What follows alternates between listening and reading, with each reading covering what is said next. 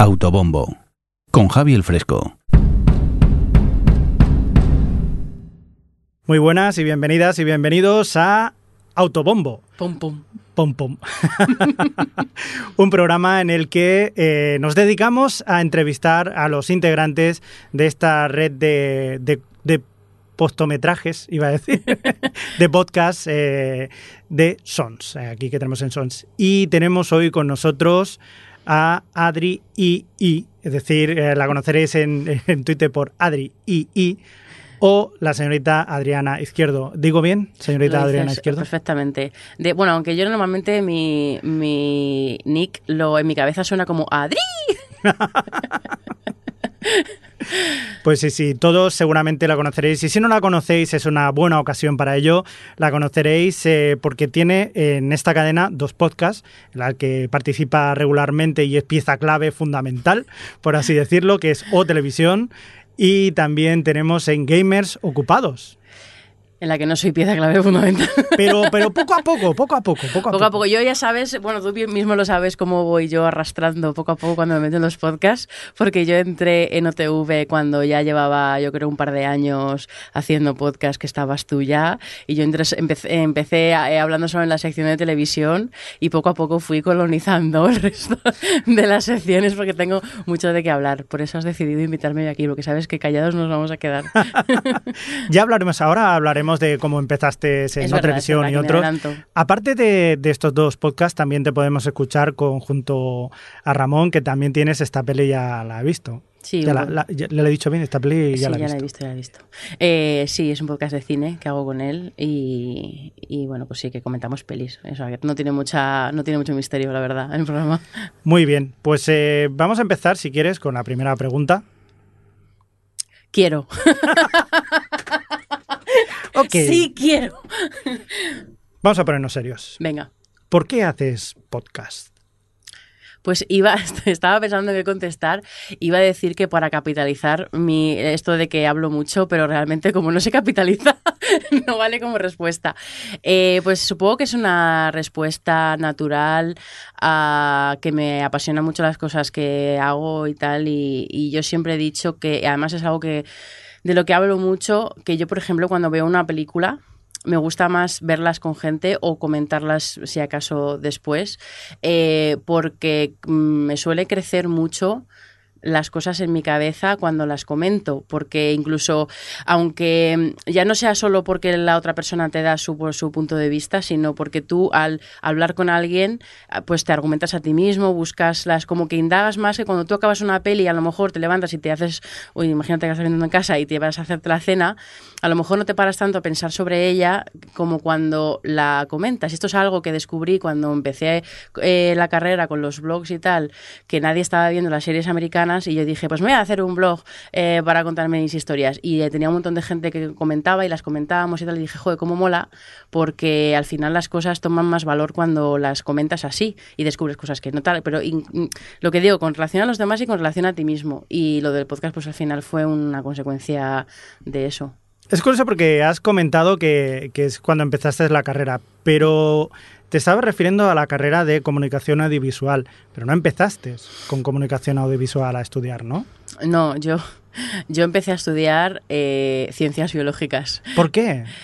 Porque, pues bueno, de pequeña yo siempre me ha gustado mucho, yo siempre he sido muy de ciencias en realidad y me ha gustado siempre mucho la naturaleza y todos, me veía todos los documentales de la 2 y yo, mi padre decía que yo iba, me iba a estar, me iba a ir a África a cuidar a los guepardos, o sea, ese era mi sueño. Entonces yo siempre, pues bueno, cuando... A mí los reyes me traían el- los novas, estos, no sé qué nova. eh. A mí me gustaba mucho todo ese, todo ese rollo. Y cuando estudié bachillerato, yo hice bachillerato de ciencia, yo siempre he sido de ciencias. Pero cuando ya los últimos años de bachillerato, cuando ya era un poco más mayor, ya empezó a interesarme más la parte de la comunicación y me cogí una asignatura de comunicación y como que ya empezó a nacer en mí esa cosa de ese, esa curiosidad, empecé a ver más películas. Pero claro, cuando tú, es una cosa que a mí no me gusta del sistema que tenemos aquí con la universidad, cuando tú llegas a la universidad tienes que poner en la preinscripción, tienes que poner la carrera que quieres estudiar ya de primeras. Y fue como, había, yo tenía algo que me decía, a lo mejor comunicación, pero es como, "Ojo, llevo toda la vida con esta pasión de la biología, de la zoología, tal, voy a poner biología primera. Y eso hice, y entré en biología y en primer año, cuando tienes botánica, que es una troncal, que te quieres rajar las venas, porque cada nombre, o sea, cada clase son 200 nombres para aprenderte, es una carrera muy sacrificada, que, eh, que hay que, pues eso, hay que tener mucha vocación, porque además luego la mayoría de la gente eh, que lo he corroborado después con compañeros, amigos que hice en ciencias biológicas, eh, acaba de profesor, no acabas eh, ni, en, ni en laboratorios, ni en, ¿sabes qué?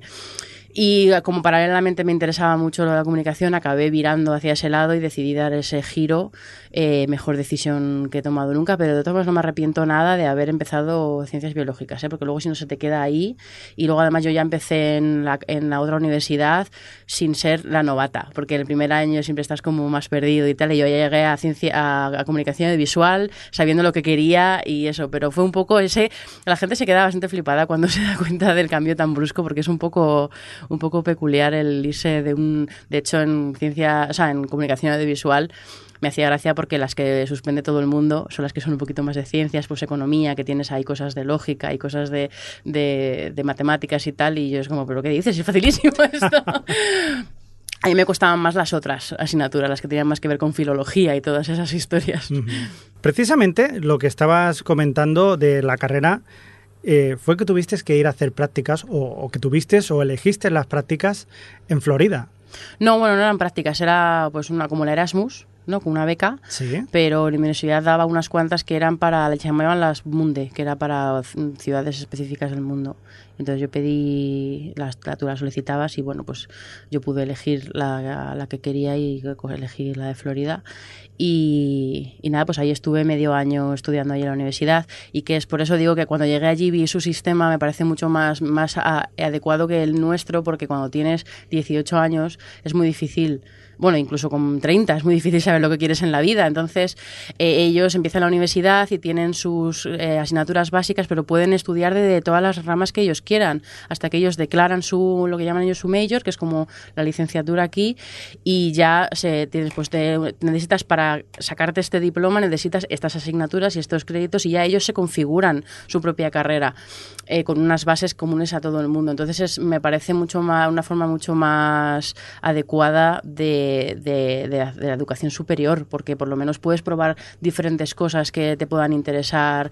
Eh, yo tenía una compañera en comunicación, bueno, cuando estaba allí en, estudiando cosas de televisión y demás, que a la vez estaba estudiando filología rusa y a la vez estaba haciendo, o sea, estaba como picoteando de un montón de cosas, aprovechando que tenías oportunidad, incluso aunque sabes que no es lo que tú quieres, pero a lo mejor es una asignatura concreta que te apetece estudiar y la puedes estudiar.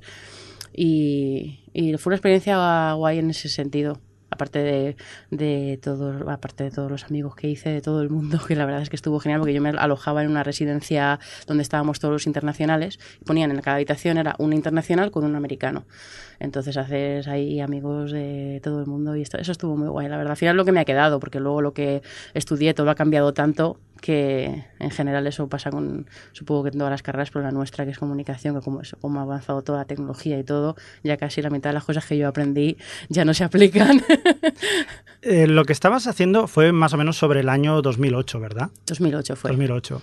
El, el consumo de televisión en aquel entonces era diferente que el que teníamos nosotros aquí, aunque creo que luego poco a poco se ha ido equiparando, ¿no? Porque, por ejemplo, allí tenían eh, eh, televisión por cable, que aquí teníamos el Canal Plus, pero sí. tenían Hulu, tenían el streaming que nosotros en este sentido no teníamos. ¿Qué, ¿Qué, es lo que te llamó ahí la atención del consumo de televisión en Estados Unidos? No, bueno, a ver, pues muchas cosas, porque, porque bueno, básicamente es lo que estaba estudiando, pero sí, un, es bastante impactante llegar y ver que tienen 500 canales. Esto no es ninguna exageración, tienen 500 real.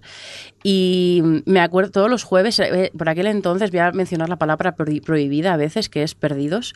Eh, estaba la cuarta temporada de Perdidos en emisión cuando yo estaba allí y, y, que teníamos el club de Perdidos, que teníamos reservada una sala con una tele gigantesca para la hora que lo emitían y nos reuníamos unos cuantos para ver Perdidos. Y entonces en los anuncios es cuando te impacta muchísimo la diferencia de, de, de, de, de la televisión, porque el Estados Unidos es un país tan grande, que no sé si es tan grande como Europa, pero vamos, que es un país grandísimo, eh, que tienen, y entonces su sistema de televisión es muy diferente al nuestro, porque ellos tienen todas sus estaciones locales, que son las que realmente emiten las cadenas, la emisión de la cadena nacional, ¿no? Entonces tienen a nivel, eh, tienen como programas y producción a nivel local, a nivel estatal y a nivel nacional, ¿no? Entonces, e, eso se nota mucho cuando llegan los anuncios, que de repente ves el anuncio súper cutre esto que parece de Better Call Sol, eh, que lo emite, que es el, yo qué sé, la, la, ferretería del de la esquina, de llama a la ferretería, 555 ferretería, y es todo súper cutre, con unos cromas que no te puedes creer, y inmediatamente después está el anuncio de Coca-Cola que le han costado producirlo 10 millones de dólares. Y entonces ese contraste es como te quedas como muy loco de repente ver, eh, pues eso, ahí es cuando eres consciente de, sobre todo yo, de lo diferente que es allí la tele y todos los sistemas y todo. Has vivido la televisión entonces desde dentro y desde fuera. Eh, ¿Cuál crees que es la gran diferencia entre ambas? Y también, pues eso, si es difícil separar tus gustos personales de los profesionales. Esto es un tema, esto es un tema, Javi, porque, a ver, bueno, en cuanto a lo de vivir desde, desde fuera, yo me acuerdo cuando empecé a ver eh, más televisión americana y tal, cuando sobre todo al final es con el tema de Internet, que no lo vamos a negar a nadie, que fue gracias a Lemule y a Lares y a todos estos que salieron al principio, que empezamos a poder ver series americanas y tal. Luego ya la verdad es que las cadenas se pusieron las pilas para traer las cosas, pero al principio fue más ese rollo. Em, que había veces que veías pilotos que dices, pero ¿cómo ha llegado esto a la emisión? ¿Quién ha dado luz verde esto? ¿Quién ha visto esto y ha dicho a positivar? Y yo, y yo estando desde dentro de la televisión, de trabajar en una cadena, además una cadena muy grande, eh, lo entiendes todo, lo entiendes. O sea, ya, ya llega el punto en el que dices, pues sí, entiendo cómo puede llegar la cadena de, de, mecanismos que hay dentro de cualquier, primero de cualquier empresa grande y segundo de cualquier, del tema ya televisivo de producción y tal, cómo puede llegar hasta esto. Y luego aparte de que ya aprendes un poco más las prioridades que hay a la hora de elegir ciertas cosas o de emitir ciertas cosas.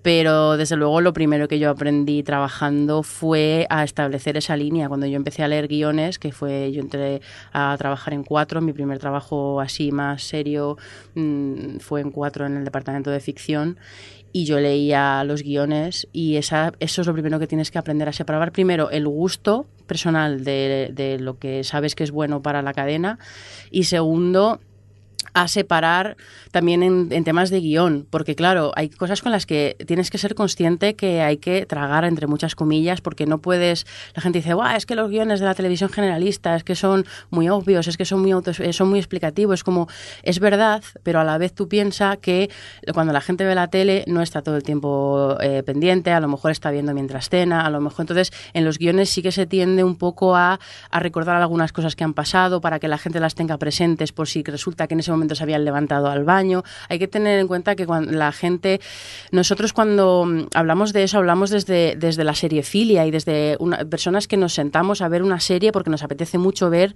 esa serie y estamos prestando atención 100%, pero la relación que tiene la, el espectador medio, vamos a llamarlo, y lo digo sin ningún tipo de, de connotación de nada, es el, la gente que ve la tele todos los días, la relación que tienen con la televisión no es la misma que nosotros podemos, los, los seriefilos, vamos a llamarnos, aunque no me gusta nada este rollo, pero para que se me entienda, que podemos tener con ver una serie que nos gusta. Entonces no es tan tan...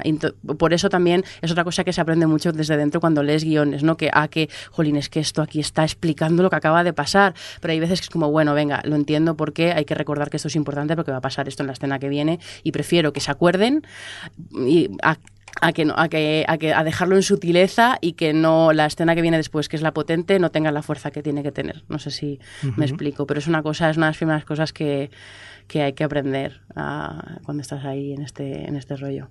Y luego la, Decía que esto es un tema muy intenso para mí, lo que me decías de, separar los gustos personales y profesionales.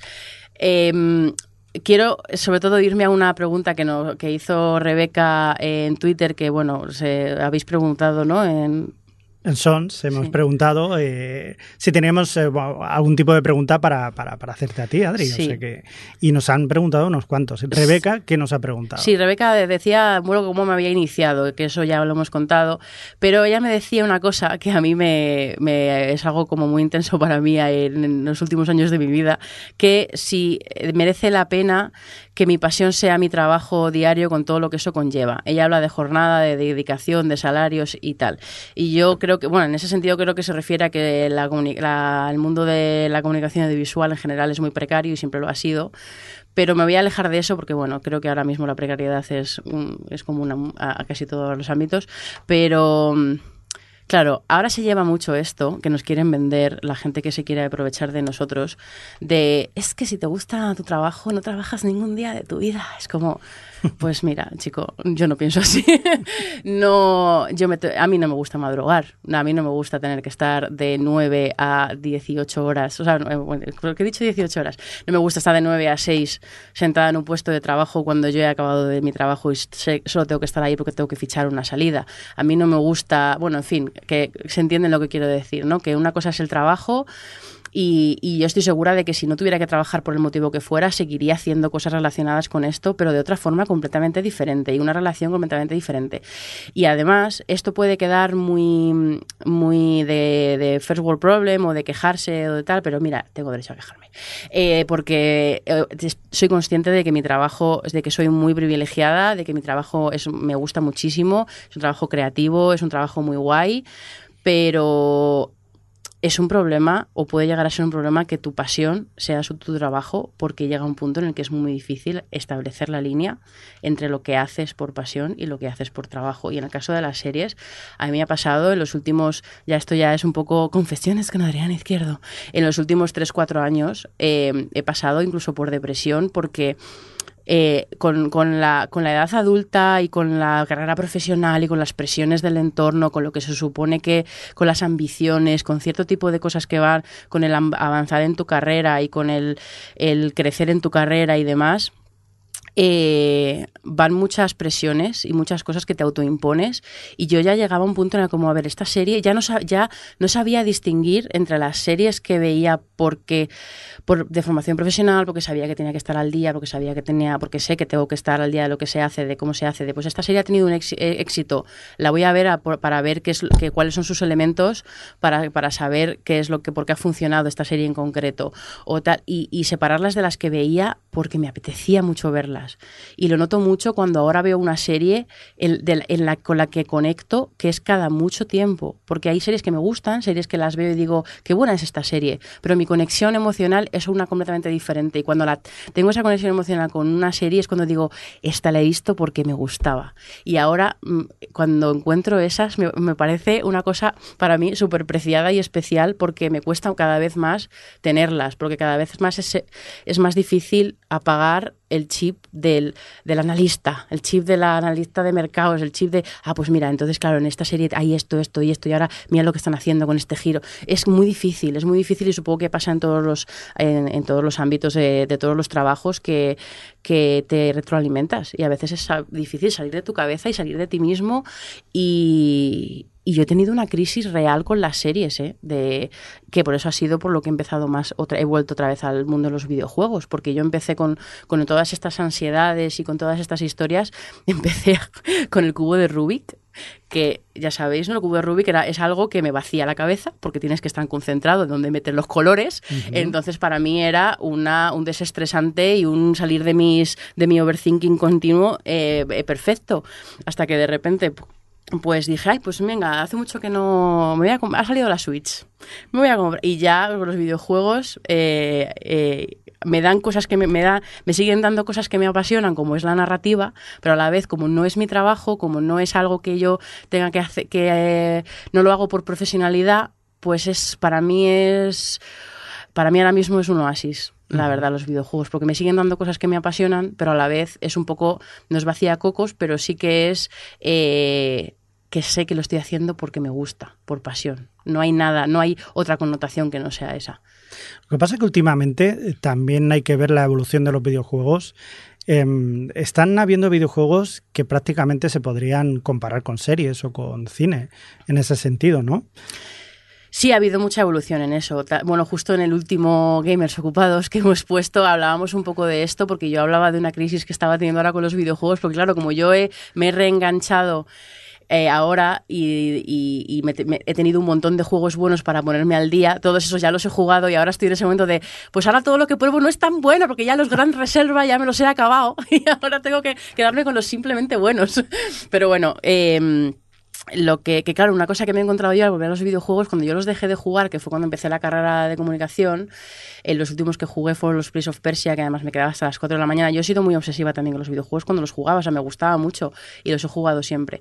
Pero ahora no había lo que hay ahora, de que yo volví a los videojuegos encontrándome con unas narrativas, encontrándome con The Last of Us, que es un juego de acción, pero que te está contando historias súper humanas. Mira, voy a contar una cosa que me da un poco de vergüenza, pero, pero ya que estamos aquí en el confesionario, jugando al de las, a of Us hay un momento en el que al personaje principal parece que lo han matado, porque, bueno, se cae, no sé qué tal, y está como muy... Y, está, y, Joel, que es el protagonista, ¿no?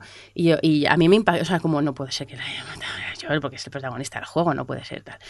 Y entonces ves que no, que se levanta ahí como muy malherido, cojeando, no sé qué, sangrando por la tripa, tal. Y yo estaba con el mando, agarrado con el mando, que casi se me estaban entumeciendo las manos, y, y empujando hacia adelante la cruceta para que él avanzara, porque él avanzaba como muy lento, muy lento y yo, y tenía que escapar, ¿no? Había una puerta ahí delante a tres metros, y yo gritando a la pantalla, Joel, avanza y eh, como poniendo la cruceta para adelante, como si yo en mi cabeza pensara que cuanto más empujara yo la cruceta, más probabilidades había de que Joel saliera de ahí. Spoiler sale mal. Joel acaba desmayado en la puerta y ahí el juego da un giro en ese momento, que no voy a contar. Pero esa, de repente fue como, ¿qué me acaba de pasar? O sea, estaba tan conectada con el juego, estaba tan conectada con ese personaje, eh, me habían contado tan bien toda la historia, porque es, eh, es un juego muy triste, es un juego con ese personaje suf- sufre mucho y tal, y yo le tenía tanto cariño y estaba tan conectada con el juego en ese momento que, que mi, mi, mano era como, no puedo, que, que, que me iba a cargar el mando, como si siguiera empujando más. Y... Hijo, cuando la- pasó ese momento de ese, ese subidón fue como, qué guay vivir esto. O sea, qué, guay tener ese momento.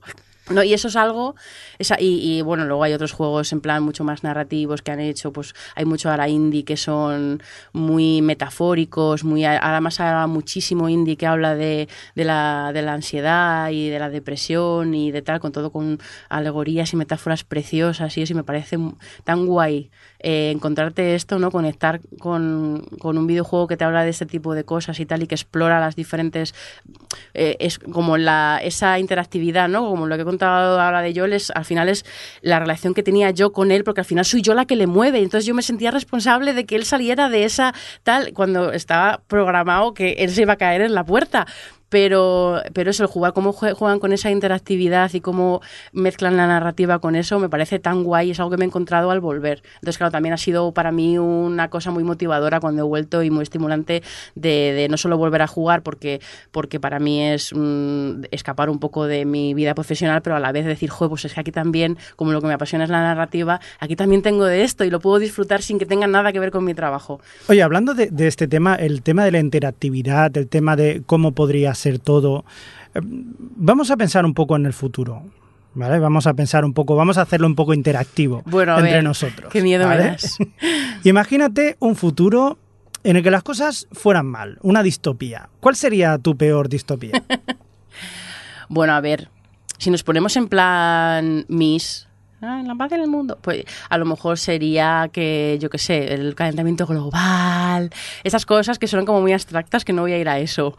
Eh, voy a ir a una cosa que pienso últimamente, bueno, que me pasó hace poco porque me he mudado recientemente y he tenido que, yo sola, y he tenido que hacer ciertas cosas que de repente me veía a mí misma, es como, ay, ¿cómo, y, ¿cómo hago esto? Google, vas a Google, ¿cómo no sé qué? Pues tienes 500 páginas, no sé cuántos vídeos de YouTube, cualquier cosa que quieras cocinar, que quieras construir, que quieras hacer, está en Google. El di bueno, ¿cuánto dinero tengo en el banco? El móvil, aquí lo tengo, tal, no sé qué. Es que pienso en el día que haya, llega el apocalipsis y haya, o, o corten los supercables que hay en el océano y nos quedemos sin internet.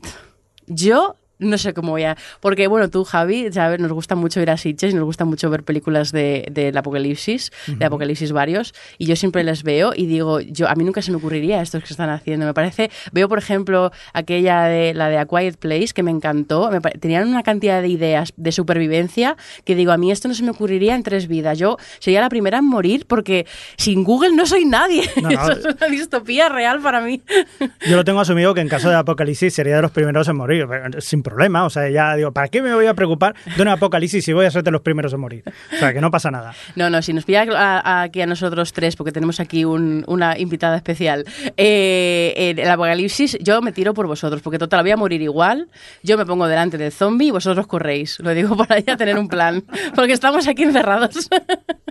Oye, eso es la parte que todo fuera mal. ¿Vale? Todo una distopía, aquello en el que el mundo funciona sin Internet como hace 30 años, ¿vale? Que todo fuera mal.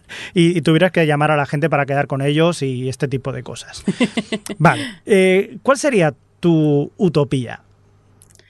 Jo, qué triste no tener una respuesta para esto, ¿eh? No, a ver, la paz en el mundo, pero no lo sé. Es que, es que ¿cuál sería mi utopía? Eh, es que se me, se me, ocurre más en el sentido de, de, Porque al final barro para casa y pienso en en mi vida perfecta, ¿no? En decir, pues Eso por, mismo. Pues por ejemplo, a mí me encantaría poder mmm, hacer lo que hago, por ejemplo, eh, viajando por el mundo. O sea, poder vivir un mes en cada sitio y trabajar y vivir de... O sea, seguir trabajando, pero... O sea, hombre, utopía, utopía sería no tener que trabajar, pero bueno, siendo medio realistas, eh, pues poder, poder viajar mientras que... Poder ver el mundo mientras que vivo mi vida. Eso es lo que implica trabajar y todo eso. Pero utopía en plan, en algo más literario, como supongo que preguntas, es que no se me ocurre, no se me ocurre, porque al final todas las utopías que vemos siempre en, en, lo audiovisual y en los libros y en todo, son utopías que en el fondo son distopías. Siempre hay, siempre hay gato encerrado. ¿Me, me estás diciendo que no existe la felicidad absoluta? No, existe. ¿Constante? Es imposible. No. No, y nos lo quieren vender. La, la, felicidad no es un estado, la felicidad es como, como, eh, cómo te digas a ti mismo la, ciertas, cómo valores tú las cosas que te están pasando, que es muy difícil. Mucho. es muy difícil eh, eh, ser feliz constantemente, no creo que, en fin. Pongamos puntualmente. Eh, tú consigues ser feliz en los viajes, por lo que me estabas diciendo, todo el mundo hemos viajado. Mm. Eh, recomiéndame un viaje. Ostras, eh, pues mira, a ti en concreto. A mí, por ejemplo. eh, el viaje de Japón. No, tengo dos para ti, porque Ah, son ya. dos viajes muy diferentes. Uno es el viaje de Japón, porque por motivos obvios, eh, para mí es el viaje más especial que he hecho nunca, porque, pues bueno, siempre me ha fascinado esa cultura. Para viajar, genial, para vivir, para nada, porque están como, como, como las maracas de Machín, pero es un país que tiene, que tiene, la, tiene un montón de cosas. Tiene el contraste cultural, tiene un, eh, toda la, una vida rural, co, también espiritual y tal, súper interesante. Luego también tienes tus super mega ciudades y también te gusta eh, la, el viajar, o sea, los viajes más de ciudad, ¿no? Eh, me parece muy completo y además en tu caso, que como en el mío te gusta el mundo japonés y tal, el manga para mí ir a Japón, que fue con un amigo, uno de los, de los compañeros de TV, eh, fue de, para mí, yo lo desvirtualicé Japón, porque además íbamos como, mira un colegio, mira los postes, mira, era, era como, eso sí, ver en directo lo que llevábamos leyendo en mangas y viendo en anime muchísimo tiempo, entonces fue muy especial para mí, pero me parece un viaje muy guay para todo, para todo el mundo, ¿eh? y, y cuando he vuelto y se lo he recomendado a gente y, y les doy la información y tal, y han ido gente que no, no, le gusta el manga y el anime, es un viaje que se disfruta mogollón. Y luego el otro que te iba a decir, que también además pega mucho contigo, es el de Islandia, porque es un viaje que no, hace falta tantos días, que en ocho días te lo has hecho, en una camper, porque en Islandia se puede aparcar donde quieras, y lo de poder recorrerte la isla, que es, es entre comillas, es pequeña, eh, hacer ahí un circulito en ocho días, te la ves enterita, con tus y es como volcanes, eh, glaciares, eh, zonas súper verdes, zonas, de, zonas que es todo un desierto de lava eh, seca, bueno, seca no, como bueno, eh, petrificada, con el musgo, o sea, son unos, un cambio de unos cambios de paisaje flipantes y los puedes vivir ahí, eh, pues ahí mismo y dormir en ellos y tal. Con lo de la camper es, es un viaje súper, súper chulo. Yo me acuerdo, no es, no es por. Pero me acuerdo de que nos enviaste una foto, nos estuviste contando que habías, habías parado y estabas en una especie de charco, que no era un charco Ay, ni sí. nada, sino ahí en medio, pues Sí. había pues eh, agua calentita que Sí. salía ahí, nada, poco menos que un charco grande, ¿no? Y te metiste ahí dentro y estabas la mar de bien, ¿no? Sí, que Y había eso yo. se puede hacer. eh. Se puede hacer, sí, sí, hay un montón de, de hot springs de estos, ¿cómo se llaman? De, mm, tiene un nombre, seguro que tú lo sabes, el jolín, las, las aguas estas. Bueno, sí, aguas es el agua que viene de, de la tierra, que de hecho en Islandia no pagan agua porque sus dos sus grifos vienen de origen, o sea, el de donde vienen las tuberías son, son diferentes. No puedes, aquí es indiferente, puedes beber si quieres abrir el agua caliente y beber el agua que no pasa nada. Allí no. Allí el agua caliente viene de las aguas sulfurosas de la tierra y el agua fría viene de los glaciares. Ellos no pagan agua porque allí tienen agua para todo y además son tan poquitos que les da de sobra. Pues es que allí ibas andando y te encontrabas un charco caliente. Y este fue que ahí en medio de la nada, pues había un charquito de, pues, de mi tamaño, estaba como una bañera casi que te metes y daba un poquito de yuyu, porque tú veías que ahí había un agujero porque estaba subiendo el agua. Y, tú, y yo que tengo, además tengo, me da mucho respeto el mar y tengo como ahí eh, cosas con el agua, un poco tal. Y yo era como, aquí en cualquier momento me va a salir algo de los abismos y me va, y me va a tirar para abajo o algo. Pero, jo, qué guay lo de estar ahí metido en agua calentita cuando lo de fuera está fresco. Eh, incluso llovió un poquito y estaba, estábamos ahí tan, tan tranquilos metidos en, el, en la piscinita caliente. Oye, ¿tú cuando eras pequeña te imaginabas cómo ibas a ser ahora? Buah, no. ¿Qui- ¿Quién se imagina? Yo creo que cuando eres pequeño no sabes muy bien, pero no para nada. Pues no piensa que yo pensaba que iba a estar siendo la veterinaria de los guepardos. Y ahora estoy aquí leyendo series. Pero, pero no, supongo que lo que más. Con, con esto supongo que es muy típico, pero yo pensaba cuando tenía 10, cuando tenía 15, cuando tenía 20 que con 36 que he cumplido antes de ayer, por lo menos iba a saber de qué iba la vida. o iba a saber, o sea, no sé, ¿alguien sabe de lo que lo- de lo que va la vida? O El sentido, el sentido de la vida. no el sentido, porque el sentido creo que es algo como muy abstracto, pero lidiar con la, con la adultez es algo que yo pensaba con 20 años que con 36 lo sabría hacer. Y me, con 36 me sigo viendo que cada día tengo que pelear contra muchas cosas para poder sobrevivirla. Yo no lle- o sea, yo, yo creo que a, la, a la adulte- a la- edad adulta se, se, so- se sobrevive, no se puede vivirla. Es muy curioso porque eh, luego cuando hablas con la gente o cuando eres pequeño te van contando cómo es la vida. Por mucho que te lo vayan contando, eh, yo ahora mi- mismo que tengo algunos años más que tú te podría hacer spoiler, pero es que el spoiler no es aplicable a cada uno. Entonces, Totalmente. Eh, yo ahora lo pienso, digo, ojalá poder ir atrás y hablar con la Adri de 20 años que tenía todos esos pájaros en la cabeza y todas esas mierdas en la cabeza y, y decirle las cosas como todo lo que he aprendido. Pero es que había gente que me lo estaba diciendo y había gente que, que, que a lo mejor estaba mejor que yo de la cabeza. no, que a lo mejor tenía menos, menos, porque bueno, o tenía más autoestima o tenía menos inseguridades o tenía las cosas más claras o, o su, su viaje personal había sido más rápido que el mío, lo que sea. Al final la gente te dice cosas que ellos han aprendido y tú no las asimilas, es muy difícil. Eh, Entonces sé que aunque ahora yo viajase atrás en el tiempo y me dijera a mí misma, tía, no pienses esto, qué tonta eres, lo voy a pensar igualmente. O sea, es, es muy difícil. vale, te doy dos opciones. Bueno, a ver. Viajas en el tiempo y tienes la opción de decirte a ti misma no te pongas sombreras. o Yo nunca me he puesto hombreras, esto, esto es salto generacional. no te apuntes a Terra, no te cojas la DSL de Terra. Pues mira, yo iría por el tema de las sombreras. Me, diría a mí misma que deje de rayarme por si esa camiseta me sienta mejor o peor, o si de, ponte lo que te puto dé la gana y déjate de gilipolleces. Oye, Adri, otra cosa que, que hemos estado hablando de series, hemos estado hablando de videojuegos, y hay una cosa que también te apasiona mucho, que es el cine, ¿no? ¿Por qué te apasiona tanto? Joder, qué difícil es contestar a esa pregunta, ¿eh? Es muy difícil. Pero yo quiero pensar que cuando empecé a, sentir el gusanillo del tema del cine fue porque empecé, eh, fue porque se estaba cociendo mi, mi fascinación por todos los temas de la, de la narración y de la narrativa. Yo quiero pensar eso, porque igual que otras personas que se han dedicado a esto y les a directores famosos y tal, que siempre tienen una película. Mira, esto es algo que nos preguntaban también en, en Twitter. Neuset me preguntaba si había alguna película, algún momento en el que yo fui consciente de que el cine era algo más que el cine para mí, algo, algo más que un hobby. Y yo no sé cómo, o sea, me, me da pena, pero no, tampoco tiene sentido inventarse nada, porque es que no, no, no recuerdo que hubiese un momento, una película, un tal, fue como una progresión. Y yo me acuerdo de estar en biología todavía, en ciencias biológicas, que había días que salía muy pronto de la carrera y me iba yo al cine. Y al fin, yo, eh, fue un- una etapa en la que.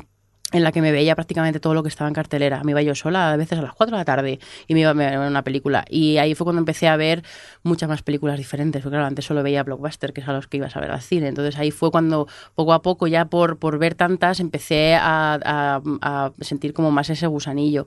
Pero no tuve ese momento, hombre. Me acuerdo de cuando vi Forrest Gump que me quedé muy chocada cuando mi padre me dijo que no era una historia real, porque dije, papá, ¿y este señor? Porque claro, como es, yo lo llamo el biopic definitivo, porque es que es un biopic sin ser un biopic, pero es el biopic definitivo. Y yo estaba convencida de que ese señor había existido. Y mi padre, no, no, no, si es de mentira. Y yo como, ay, pero mira lo que han hecho, pero mira lo que han hecho. Y con la y han, han contado la historia de Estados Unidos a través de la música. Y, han, y entonces ahí fue como, ¡buah! Yo es la única que recuerdo de que me gusta, o sea, que al final todo va con la narrativa. Mira lo que están contando con las películas, mira lo que está, o sea, con las canciones, mira lo que están contando con las diferentes guerras, mira lo que están contando tal. Y yo creo que es la única que, que, que activamente me generó esa como esa fascinación que yo no sé cuándo tenía cuando con Forrest Gump, era el 95 puede 94, ser. 94, pues, pues 12 Ahora, años o 12 sí, sí. años por ahí. Eh, pero claro, era, era, muy pequeña, entonces yo creo que esto sería después seguramente, porque era muy joven para haber visto Forrest Gump. Sería, la vería después en la tele o algo, pero pero bueno, eso, eso fue como un proceso de, de, fascinación. Y bueno, es que el cine al final lo que tiene diferente con la televisión es que es muy gratificante que sea algo tan finito. Tienes dos horas, las ves, tienes ese viaje y, y si te gusta, te gusta, y si, si, te, y si te gusta, te puede apasionar muchísimo. Es mucho más fácil que te apasione una película muchísimo porque es que es más fácil captar tu atención, tu pasión, tu emoción total, dos horas, que la paciencia que hay que tener y la, el compromiso que hay que tener viendo una serie de televisión que tienden a tener antibajos o lo que sea, o una novela que también puede influir el estado de ánimo que tienes tú. Es más fácil que cambie tu estado de ánimo cuando ves una serie o lees una novela que le dedicas mucho más tiempo a una película que son esas dos horas. También hay momentos, ¿eh? porque yo he visto películas que no me han gustado nada, la que la he visto después con otro, en otro momento de mi vida y me han encantado. O sea, que eso también puede pasar, pero, pero eso, lo de la que la película sea finita y sea tan contenida y te tenga atrapado dos horas, creo que tiene ahí como una cosa especial. Oye, hablando de eso, eh, estoy preparando una película, ya es, eh, así te lo digo, que es una película que el objetivo es que te guste mucho a ti. ¿Vale? O sea, vale. Que, que, debe ser aquello la película que, que, que, Adri diga es la mejor película que he visto nunca. Jolín. ¿Qué ingredientes debe tener esa película para que diga es la peli de Adri? Es la, la mejor peli que he visto nunca. Metáforas. A mí, me, a mí lo que más yo creo. A ver, me gusta, por ejemplo, a ver, yo es que yo he llorado viendo Mad Max Fury Road, ¿vale? De Stendhal porque todo el tema visual, todo lo que puede ser eh, la narrativa visual de una peli me, me flipa. Pero en, al final del día, si soy sincera, lo que más me emociona o las que más me marcan o las que más se me quedan son las que conectan conmigo a nivel emocional. Entonces, eso cambia mucho dependiendo en, en el lugar vital en el que esté yo. Por ejemplo, yo en estos últimos años, las películas que me emocionan mucho son las películas que son más existencialistas, ¿no? De, de, de gente que pasa por crisis vitales. Y y, si ya están contadas con metáforas y alegorías, ya bueno, ya estaría. Y atmósferas así como de realismo mágico o algo así. O me gusta mucho, por ejemplo, la ciencia ficción me gusta porque al final eh, es algo que, que, son historias que están ambientadas en otros futuros, en otros mundos, en otros tal, pero hablan tantísimo de nosotros y es tan fácil crear un mundo que no existe, que, que, que, que es lo crees de tal forma que diga mucho de lo que tú quieres contar de ti mismo o, del, o de la hora o de la sociedad en la que vivimos ahora o lo que sea, que me parece, me gusta mucho la ciencia ficción por eso, porque es que la puedes moldear 100% a, a lo que quieres contar cuando, mientras que si estás haciendo una, una, un universo un poco más realista tal, estás más constreñido, ¿no? Pero yo a mí, yo quiero que me llegues a la patata. Yo quiero que sentir cosas, que a la gente cuando a veces voy al cine y, y, ay, es que va mucho a que llores, como, bueno, no pasa nada, se puede llorar y se pueden sentir cosas, que tenemos que entrenar las emociones, que estamos muy no hay que tener miedo de llorar en el cine. Vale, este, espera, que estoy apuntando. Muy bien, eh, ¿quieres ponerle tú el título o si no eh, lo pongo yo? No, ¿eh? sí, yo sí, había sí, pensado si le preguntaras... No, Fury Patata, Fury... Pero, pero, no sé. Piensa Fury tú Patata. otro. Si le preguntaras a Ramón Rey, mi compañero en esta peli la he visto, él te diría que me gustan las películas experiencia. Así que le puedes poner ese título a tu película. Ok, apuntado. Oye, hablando así de cine también, nos preguntaba Regenau en Twitter ¿Cuál es tu primer recuerdo de ir al cine? Ir al cine? De ver tu primera película en el cine. Pues mira, me acuerdo eh, perfectamente, creo que esto lo he contado alguna vez en algún podcast, eh, porque es un pequeño traumita. Porque yo tengo una tía que es mucho más joven que el resto de mis tías y de mi madre, que, mm, que me llevó al cine cuando, pues no sé qué años tendría yo, supongo que ocho o o nueve o algo así, porque ella quería ir a ver la película y dijo, esta es muy mayor para su edad. Y me llevó a ver El oso, la de la de Jackson, que no sé si pues, pues será del 80, y- del 90 o de por ahí, no, en fin, yo era súper jovencita. Y no la he vuelto a ver desde entonces y la tengo grabada a fuego las imágenes en mi cabeza. O sea, ahí hay tema. Porque primero la muerte de, los, de la madre del osito al principio de la película, eh, esa, eh, además que, mira, lo estoy... Una cosa que me, que me hace gracia de esa, eso, de... de, de, mm, mira, otra cosa que me gusta en las películas. Bueno, en este caso voy a poner un ejemplo una serie. Cuando te cuentan muy bien lo que es eh, revivir un recuerdo. ¿no? No sé, ¿hab- ¿Tú has visto Sharp Objects? La serie. No. Bueno, es que esa serie la hacían súper bien, lo de que cuando tú recuerdas algo, no solo lo recuerdas, sino que también recuerdas lo que sentiste en ese momento de tal. Y yo cuando me acuerdo del oso, me acuerdo más de lo que sentía que de lo que estaba viendo, porque yo me acuerdo de, de- del pavor que tenía por el osito, me acuerdo perfectamente del, del, de la confusión que yo tenía y del miedo y de todo cuando él se come setas.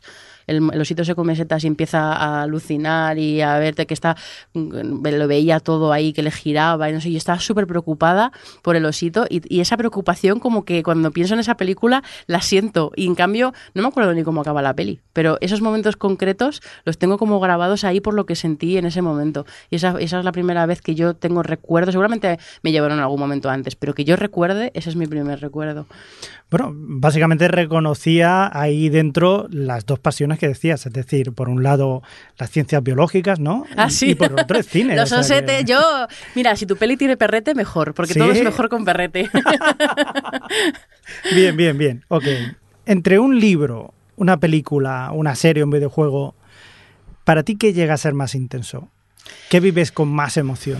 Dependerá de cada uno, obviamente, pero el formato que te hace a ti vibrar más, ¿cuál sería? Mira, yo te habría dicho, en cualquier momento de, esta pregunta, te habría dicho una película, por lo que te decía de que son finitas, que la relación que tienes con las pelis son como más intensas. También los libros tienen una cosa que es que eh, como tú lo lees y tú te lo creas en tu cabeza lo que estás leyendo, al final es algo súper tuyo, entonces es más fácil que te emocione un montón. Pero después de, por ejemplo, jugar a The Last of Us y haber sentido eso con The Last of Us, o hay un, un videojuego que se llama Journey, que es de una chica que pues tiene un viaje ahí, como es todo muy sensorial y muy, tienes, casi no tienes botoncitos, casi no hay acciones, acompañarla por un viaje que se puede jugar online y que tú no, no ves, no puedes hablar con la otra persona, no la puedes ver, no, solo ves a su muñequito y solo tienes un botoncito que, que sal- sal- sale como una especie de, de, pues no sé cómo decir, de una letra, ¿cómo se llama? De un, picto- un pictograma, de, no es japonés ni es chino ni nada de eso, pero bueno, en ese, un poco de ese, como si fuera un kanji, que es como para llamarle la atención, pero es la única comunicación que puedes tener con esa persona. Bueno, pues las dos horas que yo estuve jugando al Journey con esa persona en la que te entrelazas, te ayudas, te no sé qué, con la música, con el entorno, fue súper especial porque, eh, y yo no quería irme, porque yo sabía que si yo me iba de dejar de jugar en ese momento al Journey con esa persona que es con la que estaba jugando a saber en qué parte del mundo no iba a volver a estar no sabía quién era no iba a volver a estar nunca no y, y, y se genera ahí como este- el juego está programado para esto es, de hecho es, es una de las partes eh, como de los conceptos esenciales del juego no que vivas eso con otra persona eh, por cómo lo que tienes que interactuar y tal. Y claro pienso en eso, pienso en lo de las tofas y digo, pues es que un videojuego también me puede emocionar un montón. Entonces que creo que depende muchísimo de, de lo que conecte contigo. Seguramente, bueno, hay gente que le gusta, disfruta más de los libros, hay gente que disfruta más de las películas. Yo como me gusta la narración en general, pues supongo que tengo esa ventaja de que cualquier cosa, y también que soy muy intensa, ¿eh? que es como, "Ay, todo, todo me emociona. Me- hubo una época que lloraba hasta con los anuncios, ¿sabes? No, no porque no veo anuncios, no porque no me emocione con anuncios, pero, pero yo soy de lágrima fácil. Oye, hablando de lágrima fácil y de intensidad y de emocionarte, tenemos que hablar del Señor de los Anillos. ¿Qué, ¿Qué pasa? quieres hablar con el Señor de los Anillos? Vamos a ver. Yo sé que te has, te leíste los libros, Sí. Te leíste los libros del Señor de los Anillos. ¿Primero fue El Hobbit o primero El Señor de los Anillos? No, yo primero fue El Señor de los Anillos. ¿Sí? Sí. Vale. Porque me lo dejó un amigo. ¿Y qué pasó? ¿Qué pasó con, con tu amigo? pues que me emocioné, o sea, me, me, gustó mucho El Señor de los Anillos y ya llegó un punto en el que lo leía prácticamente sentada al lado del teléfono fijo porque, queridos oyentes, hubo un momento en el que no había móviles en los que si querías llamar a tu amigo tenías que decirle a su madre, dile a Bruno que se ponga. Mi amigo se llamaba Bruno, por cierto. Eh, y de llamarle en plan, madre mía, es que Pippin está aquí, se lo van a, le van a morir, no sé qué, no sé cuánto. Y llamar, estar tan emocionada de llamar por teléfono a mi amigo para ir contándole cómo iba mi, progreso de lectura, porque necesitaba compartir en ese momento todas las emociones. Y lo viví mucho, la verdad, fue, me gustó me gustó muchísimo los Anillos y ya a partir de ahí, pues, ya leí todo lo que había hecho Tolkien y lo he leído más veces y leí El Hobbit y todo eso. Y la verdad es que es un universo que me gusta mucho y las películas las he visto una vez al año, más o menos las veo. Ahora ya ha cambiado un poco, una vez a cada año y medio o así, pero, pero sí es un universo que me gusta un montón, la verdad. Una de las cosas que, que por ejemplo, también estabas comentando eh, dentro del Señor de los Anillos es la música, que es otra de tus pasiones, pero la música en muchos sentidos. ¿Qué pasa con la música, por ejemplo, de, de Señor de los Anillos o de las bandas sonoras? A mí me gustan mucho las bandas sonoras porque al final también es música narrativa, que al final todo tiene un, el leitmotiv de mi vida, eh, porque las bandas sonoras a mí me gusta muchísimo escucharlas porque al final cuando están trabajadas bien y eso, tienen su, sus leitmotivs, tienen sus, eh, sus melodías asociadas a cada personaje, van va evolucionando la música a medida que va evolucionando la historia y me gusta sentir eso en la música, aparte que bueno, a mí me gustaba mucho la música desde siempre, yo estudié música cuando era pequeña y, y toco mal dos instrumentos, o sea, como que la música me gusta y siempre me ha gustado, entonces también por eso a lo mejor la, me interesa más o la vivo más, pero eh, con El Señor de los Anillos es que es la, la banda sonora definitiva, porque son tres, tres, tres, películas de cuatro horas en las que un señor ha tenido todo ese tiempo para evolucionar, eh, además todo tiene, el anillo tiene su, su, su tema, vamos a decirlo, su melodía, la, pues la, cada región tiene su melodía, cada personaje tiene su melodía, cada como idea, concepto, pues la aventura, el romance, tal, tienen su melodía. Y cómo las mezcla todas, cómo van evolucionando a medida que va evolucionando la historia, cómo a veces, pues cuando un personaje se mete, pues por ejemplo, cuando Boromir entra tal, cómo sus propias, sus propias melodías se ven infectadas de, los, de las notas así de, de mordo, o sea, cómo juega con todo eso, a mí para mí Los Señores Anillos es la banda sonora definitiva porque bueno también tiene ventaja porque tiene mucho espacio musical para poder trabajar con eso y otras películas solo tienen dos horas y además no les dejan hacer algo, algo tan elaborado. Pero pero joder sí no la música y yo también es verdad que como yo me dedico a leer guiones pues leer guiones o sea para aislar o sea, para concentrarme me pongo mucho bandas sonoras para leer. Cambia un guion si pones una música bueno muchísimo. Lo que pasa es que ya tengo que controlarme porque ya ya no, no, puedo ponerme música con letra porque me distrae, claro, al leer. Pero ya llega un punto en el que hay ciertas bandas sonoras que no me puedo poner porque me, las me gustan tanto y me las sé tan de memoria que me, que me, me distraigo y me... Algunas veces me ha, venido mi jefa por delante y me ha encontrado haciendo Erchelo con la banda sonora de, eh, de, de, ¿Cómo se llama? De Gladiator, que tiene ahí una, una esta que me gusta muchísimo y siempre que la escucho, siempre me pongo ahí eh, toda emocionada pero, pero cambia muchísimo. Hay veces que cuando estoy leyendo un guion y yo misma me di cuenta, esta, esta música no, no le va a venir bien a este guion y me la cambio. Porque, claro, no vas a escuchar, yo qué sé, no vas a leer el guion de una comedia con la banda sonora de los hombres que no hablan a las mujeres, que es ahí como súper tétrica. No es justo para el guion.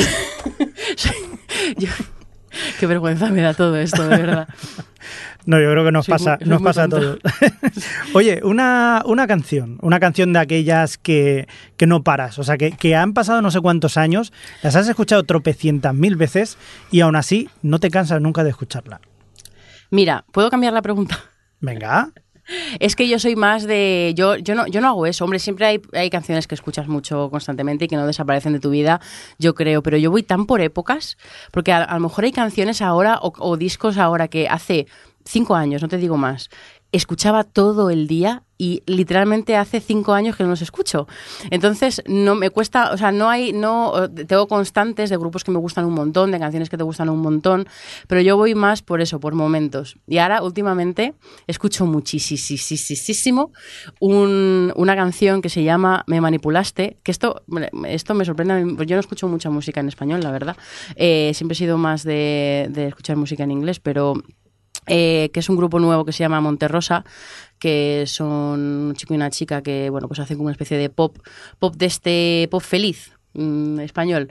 Y esta canción de, de Mario este me ha pillado, al final todo va con la vida, ¿no? Me ha pillado en un momento de mi, vida en el que me han pasado muchas cosas, ha habido muchos cambios vitales y los que mm, llevo un par de años como que desengañada con ciertas cosas y la canción habla de... Mm, del engaño de la vida adulta, ¿no? Y dice, o sea, tiene frases como me dijiste que si me vestía con ropa bien, que si tenía un trabajo bien, que si tenía una, una pareja bien, que si tenía una casa bien, iba a ser feliz y todo es guay la vida adulta, no sé qué, y me manipulaste, me engañaste, me dijiste que tal. Entonces, tienen un montón de cosas con las que he conectado muchísimo en este momento de mi existencia y, que de repente cuando estás pensando tú eso en tu cabeza y llega esa canción y dices, pues esto es lo que llevo pensando estos últimos meses y alguien lo ha sabido expresar. Entonces, eh, últimamente me la pongo mucho y me la canto mucho en el coche, que yo soy mucho de gritar las canciones en el coche.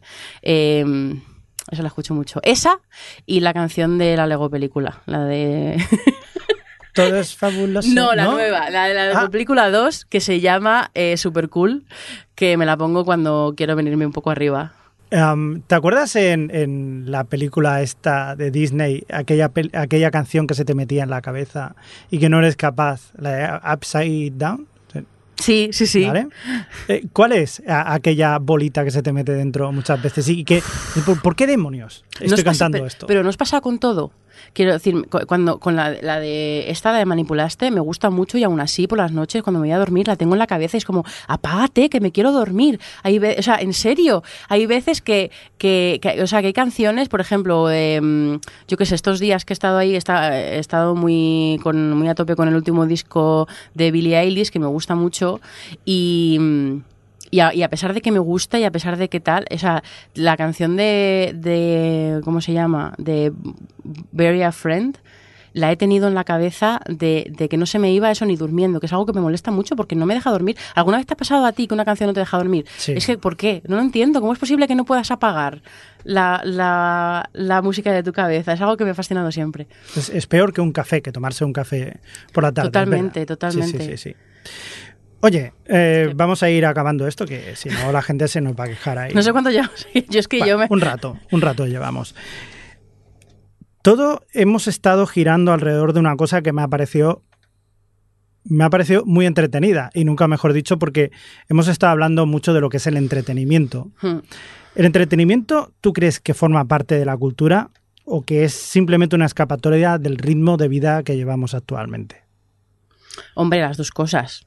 Claro. Eh, quiero decir que la gente habla, o sea, en todo lo que vemos y consumimos y hacemos y tal, en todo hay contenido, aunque parezca que no lo haya.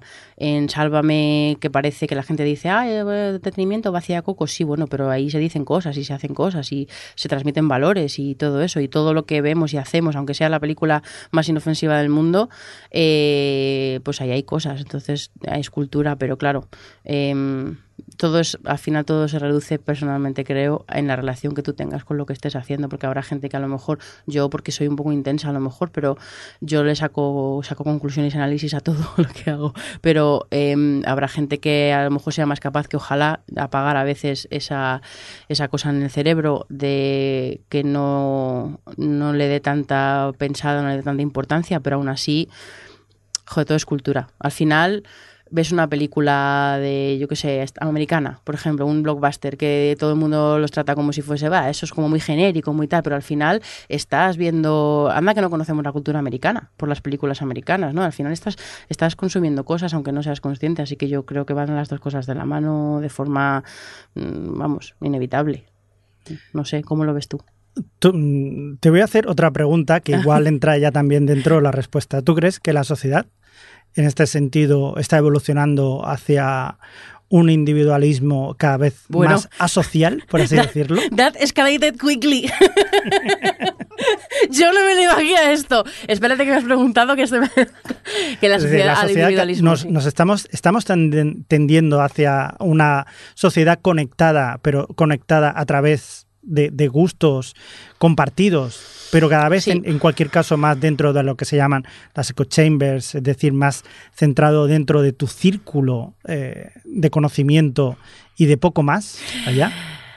Sin duda, sin duda. Ahora mismo es tan fácil eliminar a la gente que no quieres, de como además la forma que tenemos de relacionarnos con la vida real, que es a través mucho de internet y de las redes sociales y de tal, es tan fácil editarlo. Antes no era tan fácil editar. Antes te recibías las noticias de los cinco canales, como mucho podías elegir en qué canal veías las noticias, aunque todas estén manipuladas, eh, eh, tal. O podías elegir tus amigos del cole, pero era mucho más difícil editar tu círculo y ahora es muy súper fácil editarlo. Pero al margen de esta conversación tan intensa que de repente has propuesto y que es como, madre mía, eh, lo que sí que voy a decir es que eh, es verdad que una cosa que echo de menos o que... mm, Siendo yo la primera que es súper individualista, que esto es como muy hipócrita, pero bueno, en fin, es perfecto. Eh, es que, por ejemplo, con las series y con, sobre todo con las series, pero bueno, con toda la cultura hay ahora mismo tanta, de todas, de todo tipo, tantas cosas que, cada uno está que no quiero usar la palabra consumir, pero bueno, cada uno está viviendo las cosas a su ritmo, lo que está viendo, lo que está leyendo, lo que está tal, y vamos todos a- tan a destiempo que no compartimos nada. Y yo por eso también en parte yo creo, y volví así, hace- hacemos como un círculo bonito de volver al podcasting. En cierto modo el podcasting me gusta por eso, porque al final yo me reúno contigo, con Jordi, con Alex, cada 15 días, cada tres semanas, y, compartimos est- esto, ¿no? Y, y tenemos ese momento de decir, yo estoy viviendo esto, pero hay otra persona que también la está viviendo y tenemos esa, esa experiencia compartida. Igual que a mí, me, una cosa que, por ejemplo, sí me gusta las redes sociales, es que le han- hay gente que le está dando visibilidad ciertas cosas en las que yo me sentía, por ejemplo, pues todos esos temas de ansiedad o de cierto tipo de, de, de- de estreses de la vida moderna y de preocupaciones y de comidas de tarro que te puedes llegar a sentir muy estúpida, pero de repente ves que hay personas que están pasando por lo mismo que tú y al final pues compartir es vivir. Y, y es- sí que es verdad que con el tema de la cultura estamos se- siento que se pierde y que está, además estamos comentando mucho las cosas, se comentan a nivel muy superficial porque cada uno está a lo suyo, como no puedes hablar de esta serie en profundidad porque hay siempre alguien en la mesa que no la ha visto, entonces tienes que hablar en generalidades. Y a mí eso como persona intensa que lo analiza todo mucho me da mucha rabia porque me gustaría pues poder comentar ahora mismo contigo eh, Sharp Objects y hablarte de cómo eh, el montaje de esa serie eh, habla de, cómo nos construimos a nosotros en nuestra cabeza, pero no puedo sin contarte cosas específicas. Entonces, al final se pierde un poco esto que a lo mejor antes cuando había menos y cuando todos veíamos lo mismo era más fácil, pero claro, a la vez ahora se ha enriquecido mucho todo lo que vemos porque hay una variedad y una cantidad de... Es muy difícil el equilibrio en la vida. Conclusión. Ya estamos arreglado. Con este podcast hemos arreglado la existencia. Sí, más o menos. De todas formas, me han quedado un poco de dudas y la última pregunta, si un caso ya lo dejamos aquí. No hemos hecho ni caso a las preguntas que han hecho por Twitter, pero bueno. Sí, bueno, más o menos. Porque, Muchas gracias por hacerlas. porque tengo, tengo mis dudas, pero bueno, yo creo que esta pregunta ya es definitiva y con esto ya zanjamos Adiós. cualquier tipo de dudas. Vas por el desierto y te encuentras un galápago boca arriba. ¿Qué harías, Adri? Pues mira, lo primero que haría sería eh, dudar de mi. de mi. de mi cordura. Porque ¿qué hace un galápago en mitad del desierto? Y segundo, ¿el galápago quiere estar boca arriba o no? Porque ¿quién soy yo para juzgar? Si el galápago quiere estar panza arriba, hombre, mi, supongo que el instinto inicial es darle la vuelta. Pero claro, ¿está haciendo así con las patitas? En plan, quiero ponerme... sí, más o menos, sí. Pues oye, si yo no hablo galápago, pero si yo de alguna forma entiendo que quiere dar la vuelta, yo le ayudaría, creo, ¿eh? A lo mejor le doy la vuelta y resulta que yo qué sé, que... Muy bien. Pero esto, ¿qué es? ¿Me estás analizando eh, psicológicamente? ¿Esto es una cosa de psicoanálisis o...? Ah, sí, obviamente es el, el- un test, el de Boy Camp, y sí, ya lo has cumplido. Creo que sí, que eres humana, Ah, por lo vale. que hemos podido ver. Efectivamente, eres una personita humana. De hecho, tenía mis dudas, pero sí, es verdad, hablando contigo, creo que sí, que eres, eres real. Y, y me ha encantado conocerte así un poquito más, así por dentro. Espero que nuestros oyentes pues también hayan disfrutado oyéndote y comunicando también, como estabas diciendo, porque a fin de cuentas compartir un poco la personalidad de cada uno, tus gustos, es una forma de conocer a los demás o sea, conocerse y conocerse a uno mismo también. Pues sí, al final, eh, cuando seguro, ahora mismo estoy, porque estoy todavía nerviosa con todas las cosas, pero eh, seguro que hablando contigo he aprendido algo de mí misma, porque es eso, cuando hablas y razonas y te obligas a pensar, descubres cosas de ti mismo. Por eso el podcasting es bueno. Tener un podcast, amigos. Muchas gracias, Adri. Gracias a ti. Autobombo. Con Javi el Fresco. ¿Te gustan los podcasts? Visítanos. sons.red